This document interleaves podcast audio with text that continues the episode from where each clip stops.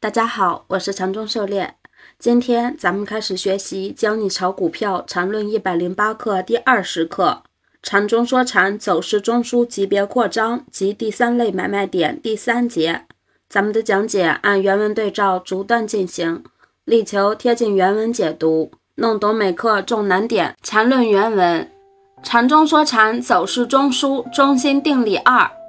前后同级别的两个禅中说禅走势中枢，后 G G 小于前 D D，等价于下跌及其延续；后 D D 大于前 G G，等价于上涨及其延续；后 Z G 小于前 Z D，且后 G G 大于等于前 D D，或后 Z D 大于前 Z G，且后 D D 等于小于前 G G。则等价于形成高级别的走势中枢。狩猎解读，这里主要看前后两个同级别中枢波动区间是否有重合，那么就看它们的极限位置。如果上面中枢的 D D 和下面中枢的 G G 都没有重合，那么就不可能有重合了。所以关键是看上面中枢的 D D 和下面中枢的 G G 是否有重合。缠论原文由定理一。可以得到第三类买卖点定理：一个次级别走势类型向上离开缠中说禅走势中枢，然后以一个次级别走势类型回市，其低点不跌破 ZG，则构成第三类买点；一个次级别走势类型向下离开缠中说禅走势中枢，然后以一个次级别走势类型回抽，其高点不升破 ZD。则构成第三类卖点。涉猎解读，这里禅师给出了第三类买卖点的定义，比较容易理解，就是次级别离开后，再次级别回市不返回中枢，则构成第三类买卖点。这里只是强调了与 ZD、ZG 的位置关系，但是如果与中枢区间未发生重合，但是与 GG、DD 发生重合了。那么就与中枢形成了扩张，因此也就形成了扩张三买卖。与之相对应的就是与 GG、DD 也无重合，那就是强势的第三类买卖点。从形态上也可以感知，扩张型的第三类买卖点稍弱一些。缠论原文，例如工商银行在十二月十四日构成典型的日线级别第三类买点。北辰实业在十一月十四日构成典型的日线级别第三类买点，零零零八零三在一月二十日构成典型的日线级别第三类卖点。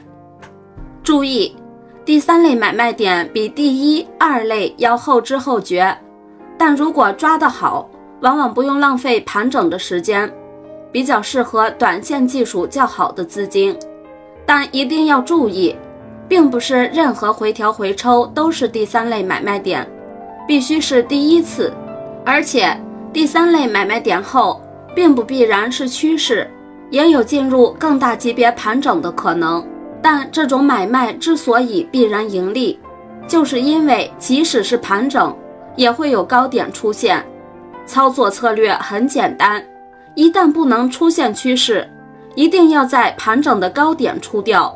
这和第一、二类买点的策略是一样的。涉猎解读，禅师这里说的日线级别的第三类买卖点，显然不是后面按低规级别来看的，而是说在日线图上小幅回调形成的第三类买点。一两天的回调，对于强势股来说，就是一个一分钟线段或者一分钟级别的回调，也就是这里说的三买，只是一分钟三买。或者五分钟三买，第三类买点是缠论中最高效的买点。很多人学缠论也是冲着三买来学的，但是更多的人也是死在三买上的。需要强调的是，第三买点对技术要求比较高。且不说好多人用似是而非的比中枢来找第三类买点的错误性，第三类买点的成功率和行情以及中枢所处的位置都有很大的关系。相对而言。牛市的三买成功率更高些，熊市的三买多数都转二卖下去了，很难有大幅的上涨。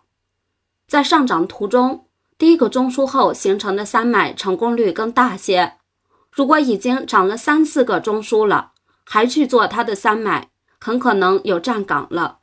同理，三脉也是如此，反过来理解就好了。